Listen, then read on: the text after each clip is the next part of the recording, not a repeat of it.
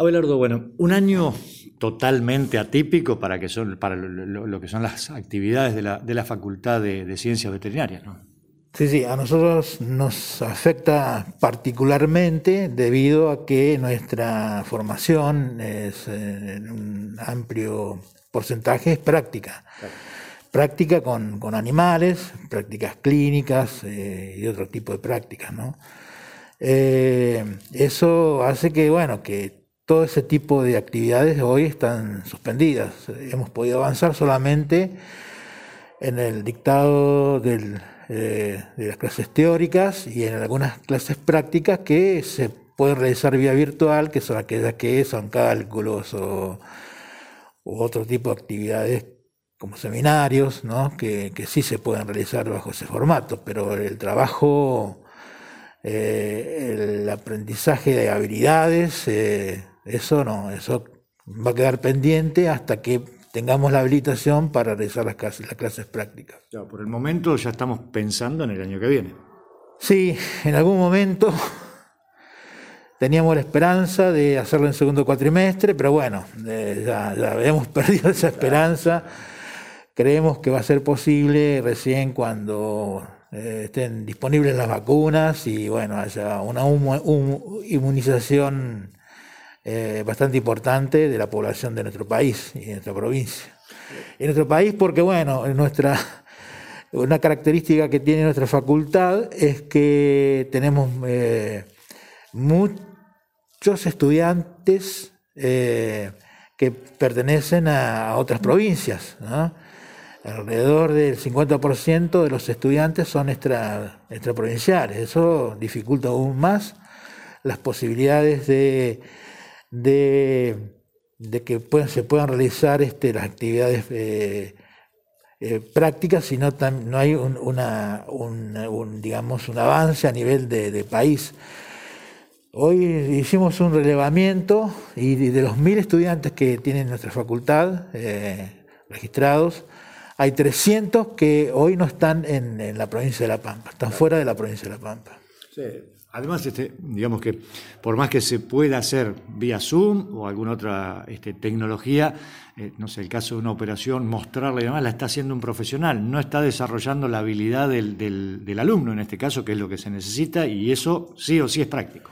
Exacto, son, eh, aparte de aprender conocimientos teóricos, también se los preparan en habilidades y destrezas que se adquieren con eh, eh, prácticas, inclusive a veces repetitivas, ¿no? Eh, que, empiezan, generalmente empiezan a, las más importantes, las más aplicadas, en la mitad de carrera. Ahí es donde son sumamente importantes para el desempeño profesional futuro. Y nosotros tenemos orientaciones como cierre de carrera, cuatro orientaciones, eh, dos, eh, una en clínica de grandes animales, otra en clínica de animales pequeños, una en producción animal y una en salud pública. Esas orientaciones son 70-80% eh, actividades prácticas, es, digamos, es prepararlo para la salida laboral. Así que no hay, no hay forma, eso está, que se da generalmente el segundo cuatrimestre, eso ya está, está pensado que hay que postergarlo sí o sí para, el año que viene. Abelardo, digo, como se dice habitualmente, quedaron colgados muchos alumnos eh, por, por, esta situación y por no poder precisamente trabajar en el, en el ámbito de la parte práctica.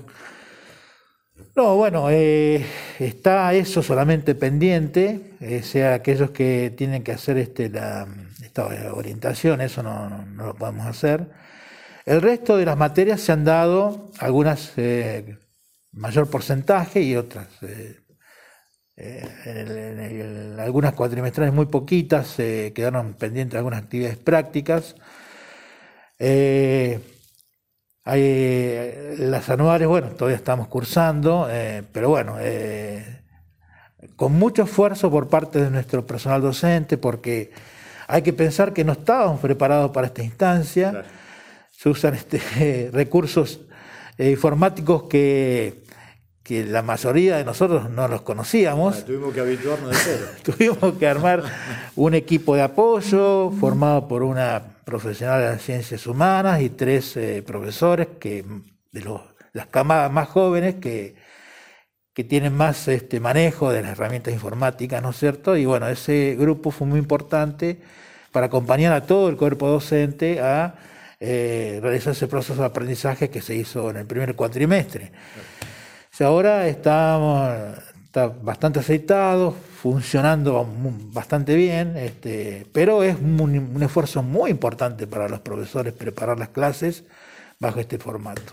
sumado a esto que eh, gran parte del personal, o un porcentaje importante del personal que habitualmente trabaja en la facultad, no está pudiendo venir, o porque en el caso de algunas mujeres son mamás, hay gente grande que está este, exceptuada de, trabajar. Todo es una sumatoria que termina complicando aún más la situación. ¿no? Sí, sí, el personal docente eh, que puede concurrir eh, está asistiendo eh, y el que no puede concurrir hace un trabajo a distancia, pero tampoco, también este, no es un trabajo sencillo porque tienen, tenemos que tener este, una conexión de las computadoras este, o se llevan, en algunos casos se han llevado las computadoras a su domicilio y en otros casos, bueno, trabajan de forma remota, ¿no?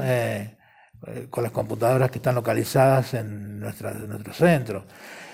Pero no es fácil porque, bueno, hay problemas de conexión, hay problemas de diversa índole que a veces afectan, ¿no es cierto?, el, desempeño. También los no docentes, quiero destacar, eh, han acompañado todo este proceso con mucha voluntad, ¿no? Eh, más allá de, de, del impedimento de algunos de poder asistir. O sea, eh, muchas eh, no docentes son mamás, entonces, bueno, tienen que trabajar en su casa con sus niños, algo complejo, ¿no? Niños chicos.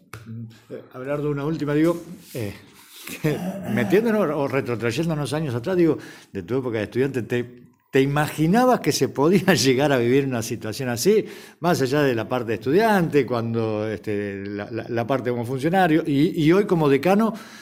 Cuando arrancaste, ¿te imaginabas una, cosa así? Y todos estos cambios y con lo que nos ha cambiado a todos, ¿no? Sí, en realidad ni siquiera me imaginaba ser decano. Pero este, bueno, hoy realmente estoy contento por esta función que, por la cual me eligió la comunidad universitaria de la, de la facultad. Justamente estamos haciendo circulares una rendición de, de, medio término de la plataforma política, donde bueno, explicamos lo que hemos cumplido de esa propuesta y, este, bueno, lo que no hemos podido cumplir en algunos casos por esta situación. ¿no? no, esto es inimaginable, por supuesto, no una situación que ni el mundo no se la, veía venir, tal así que la situación este, económica mundial es crítica, o sea, eh, hay un problema de crecimiento a nivel del mundo que recién se, va a sobrellevar una vez que, pasemos esta instancia. ¿no?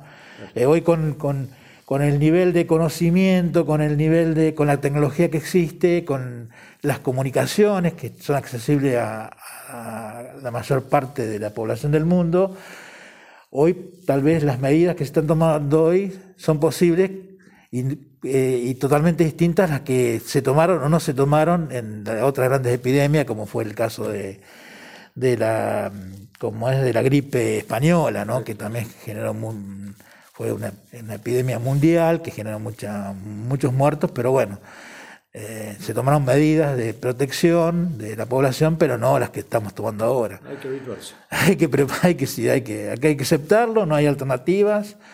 Eh, por supuesto, eh, los, más, los que más eh, riesgo corremos somos aquellos que, tenemos un poco más de años o los que tienen alguna enfermedad crónica. Muy bien, gracias, Belardo. Gracias a vos.